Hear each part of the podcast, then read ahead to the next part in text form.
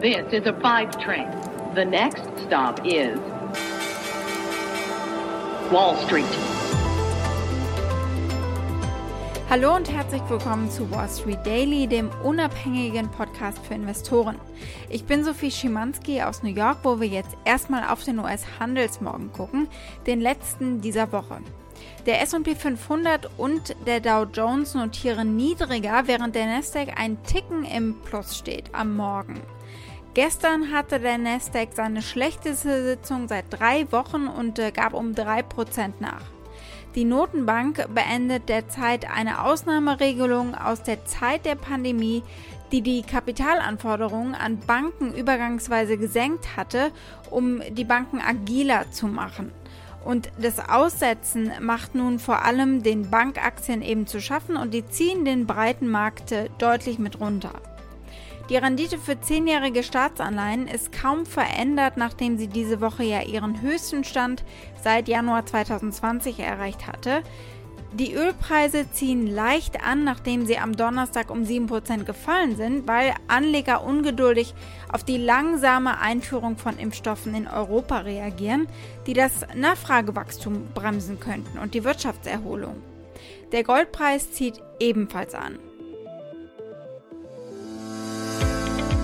Dann darf ich alle recht herzlich begrüßen zu unserem letzten Handelstag in dieser Woche. We're taking a look at exciting stock market news as well as notable earnings reports. So here we go. Und wir schauen heute gemeinschaftlich auf die Quartalszahlen von Nike. We also heard from FedEx, whose shares have jumped over 4% after delivering better than expected third quarter results. Dann USA-China. Hervorragender Auftakt, ne? Hier geht es nämlich um Anschluss und um Zukunft. Also einiges vor haben wir heute, auch wenn die Nachrichtenlage recht dünne ist.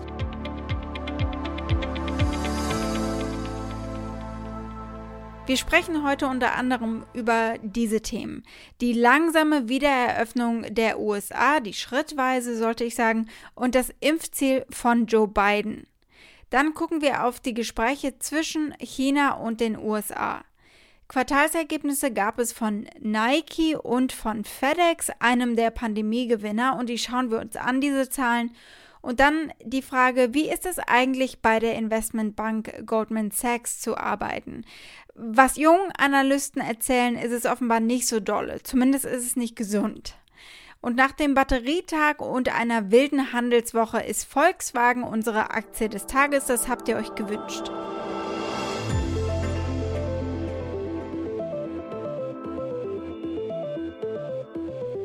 Blicken wir auf die schrittweise Wiedereröffnung der US-Wirtschaft und auf das Impfziel.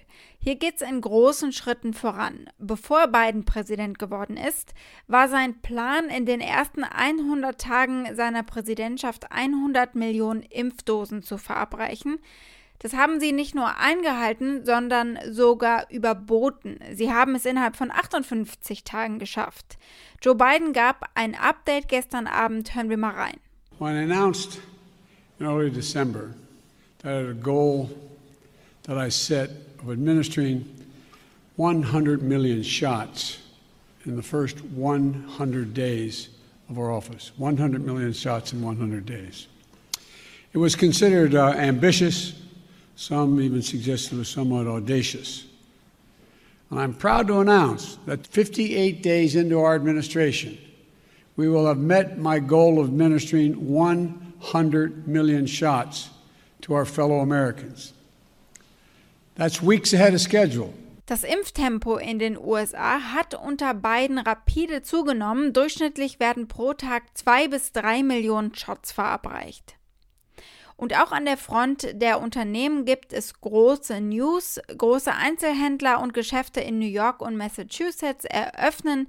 Ebenso äh, tun das Sportstadien zum 1. April hin. Das erste Mal seit Beginn der Pandemie fühlt sich auch New York hier so an, als äh, wären wir auf dem Weg zurück in die Normalität. An der Front China und USA läuft es weniger gut momentan. Die Kluft zwischen den USA und China bleibt bestehen. Hochrangige Diplomaten sitzen zusammen im ersten persönlichen Treffen seit Amtsantritt von Präsident Biden. Sie streiten über Menschenrechte, Handel, Sanktionen und internationale Allianzen. Die Delegationen werden sich nach Abschluss der zweiten von drei geplanten Sitzungen eben unter Ausschluss der Öffentlichkeit gegen 22 Uhr Ortszeit in Alaska nochmal treffen. Das Zusammenleben oder Koexistieren der beiden Supermächte wird offenbar immer schwieriger, vor allem wenn es um das wirtschaftliche Machtverhältnis geht und um nationale Sicherheit. Der US National Security Advisor Jake Sullivan hatte zu Beginn des Treffens über die Prinzipien der USA gesprochen, die sie hochhalten werden während der Gespräche mit dem Konkurrenten, also so sehen sie China. We do not seek conflict, but we welcome stiff competition and we will always stand up for our principles, for our people and for our friends. We look forward to discussing all of these matters with you in the hours ahead. Einige Themen, die besonders heikel und äh, signifikant sind für die Beziehung zwischen den beiden Ländern und auch in einem globalen Zusammenhang. TikTok und WeChat. Die Video-Sharing-App TikTok, die dem chinesischen Unternehmen ByteDance gehört, ist in den USA besonders bei Teenagern sehr beliebt. WeChat, das gehört Tencent, wird von chinesischen und US-amerikanischen Unternehmen häufig zur Geschäftsabwicklung eingesetzt. Die USA sehen jetzt eine potenzielle Sicherheitsbedrohung, wenn die Apps für Propaganda verwendet werden oder wenn die chinesische Regierung gesammelte Daten verwendet, um Profile von Amerikanern zu erstellen. Biden hat gesagt, er werde Sicherheitsrisiken in Bezug auf solche Apps überprüfen und äh, mit Verbündeten zusammenarbeiten, um globale Regeln für Cyberdiebstahl, Datenschutz und äh, künstliche Intelligenz zu entwickeln. Und dann ist da natürlich der Handelskrieg oder die Überbleibsel zumindest äh, der Trump-Regierung. Biden hat das 2020 unterzeichnete Phase One Handelsabkommen äh, von Trump als hohl verspottet. Auf die Frage hin, ob der Pakt überhaupt noch in Kraft sei, sagte die Pressesprecherin des Weißen Hauses im Januar, dass alles, was die frühere Regierung eingerichtet hat, jetzt überprüft wird. In seiner ersten außenpolitischen Ansprache versprach Biden, Chinas wirtschaftlichem Missbrauch entgegenzutreten. Hier ist ein Auszug aus dieser außenpolitischen Rede. We'll also take on directly the challenges posed by our prosperity, security, and democratic values by our most serious competitor, China. We'll confront China's economic abuses, counter its aggressive, coercive action to push back on China's attack on human rights, intellectual property, and global governance. But we are ready to work with Beijing when it's in America's interest to do so. Er werde darauf bestehen, den Pazifischen Handelspakt TPP neu auszuhandeln, ohne China, bevor er überhaupt über eine Wiederaufnahme entscheidet. Und dann wird noch verhandelt, was mit chinesischen Unternehmen, die an US-Börsen gelistet sind, passiert. Unter Trump waren sie teilweise von der Börse genommen worden. Schauen wir auf die Quartalsergebnisse, die es von Nike gegeben hat. Die Aktien fielen nach Handelsschluss um fast 4% und sie fallen momentan mit diesem Tempo weiter. Nike meldete am Donnerstag höhere Gewinne im dritten Quartal als erwartet und obwohl ähm, das Umsatzwachstum durch die anhaltenden Schließungen von Geschäften in Europa eben belastet wurde, haben sie das erreicht. Äh, was auch nicht geholfen hat, sind die überlasteten Häfen und Lieferketten in den USA. Das Ergebnis pro Aktie lag mit 90 Cent deutlich über den Erwartungen und äh, auch deutlich über dem Vorjahr, da waren es 53 Cent pro Aktie.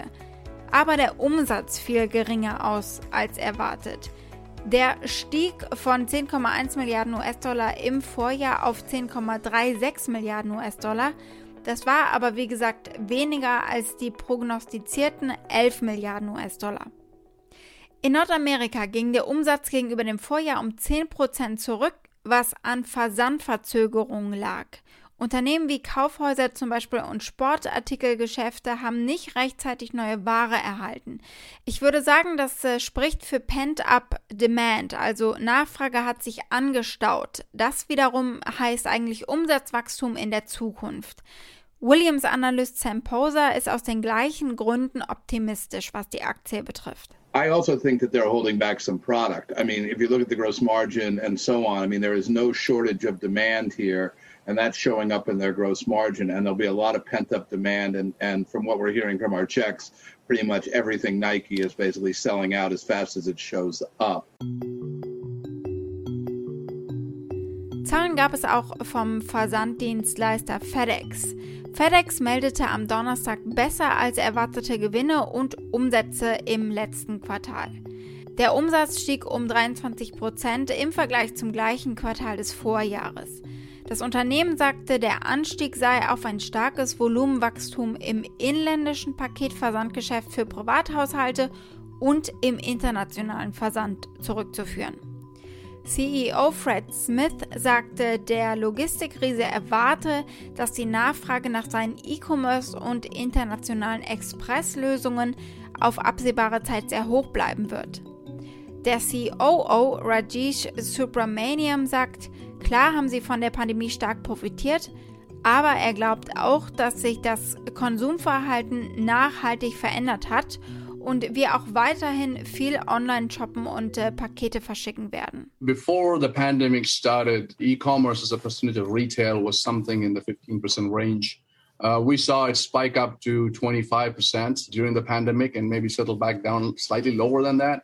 I totally expect that going forward that it stays at a high level. You know, customer habits have changed and you know, I think we've seen a step change and an acceleration of trends, or three or four year acceleration of trends, I don't think it's going back.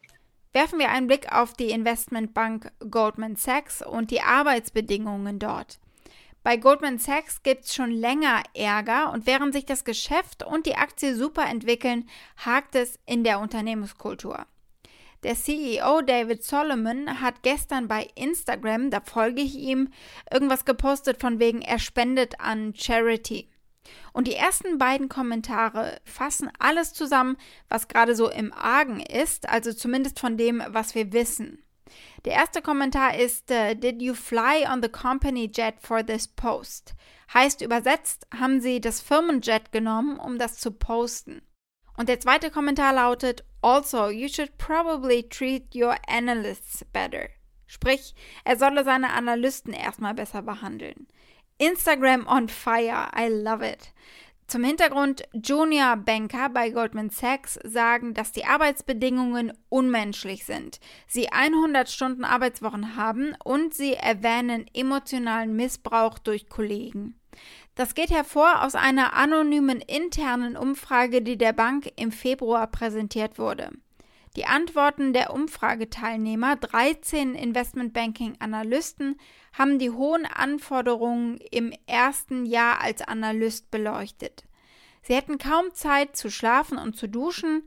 Ihr Chef derweil hat morgens Zeit, ein Workout einzuschieben und ein Frühstück, erzählt er unbefangen in einem Video, das wohl die Unternehmenskommunikation in 2020 aufgenommen hat. What's one part of your morning routine that you can't skip? I've got to get up and get moving every day, either in the gym, out for a run, out for a walk, but I've got to be moving every morning, got to get some exercise before I get going. What do you usually have at breakfast? Well, it depends on the day. Sometimes raisin bran with blueberries, sometimes scrambled egg whites, sometimes avocado toast. Depends on what kind of mood I'm in. Der CEO steht auch in Kritik, weil er laut einem Bericht sieben Wochenendausflüge mit dem Privatjet des Unternehmens unternommen hat. Gleichzeitig ist er ein vehementer Kritiker vom Homeoffice oder eben vom Arbeiten aus dem Strandhaus. Bloomberg hat berichtet, Solomon habe gesagt, Angestellte würden Homeoffice nutzen, um unproduktiv zu sein. Die Aktie des Tages ist die von Volkswagen, denn da habt ihr so interessiert gefragt, warum sich die Stamm- und die Vorzugsaktie so unterschiedlich entwickeln. Zum Auffrischen für alle anderen. Eine Stammaktie kommt ja mit einem Stimmrecht, äh, die Vorzugsaktie nicht. Die bringt aber zum Beispiel mehr Dividende als Entschädigung quasi oder Anreiz, auf sein Stimmrecht als Anleger zu verzichten. Die US-Anleger sind nun sehr interessiert an der Aktie. Nach dem Batterietag und der Bekanntgabe von ehrgeizigen Zielen bis 2025 der größte Autobauer im Bereich Elektromobilität sein zu wollen, noch vor Tesla. Herbert dies am Battery Tag. Hören wir mal rein. In the next few hours, we will present to you our power roadmap, the most important lever for electric mobility. We will take a holistic approach and expand our e mobility value chain. Our goal is to secure a pole position in the global scaling of batteries. Ja, die Pole Position im globalen Markt für Batterien, auch das kam hier in den USA laut und deutlich an. Aber Privatanleger in den USA müssen ADRs kaufen. Sie können nicht die Aktie selbst handeln. Also sie halten am Ende nicht die Originalaktien an sich, sondern Rechte daran. Und die Banken hinterlegen die Aktie dann und der US-Privatanleger hat dieses Zertifikat. Und dieses Zertifikat ist auf der Stammaktie aufgebaut. Wenn also wie momentan die Nachfrage nach ADRs steigt in den USA, steigt die Nachfrage nach Stammaktien. Das Handelsvolumen in den ADRs von Volkswagen ist also absolut ein Indikator für das Interesse der Privatanleger und das erreichte am Dienstag einen Höchststand von etwa dem 20-fachen des 90-Tage-Durchschnitts. Ganz grundsätzlich hat Volkswagen sicher auch einige Anleger überrascht und auch überzeugt.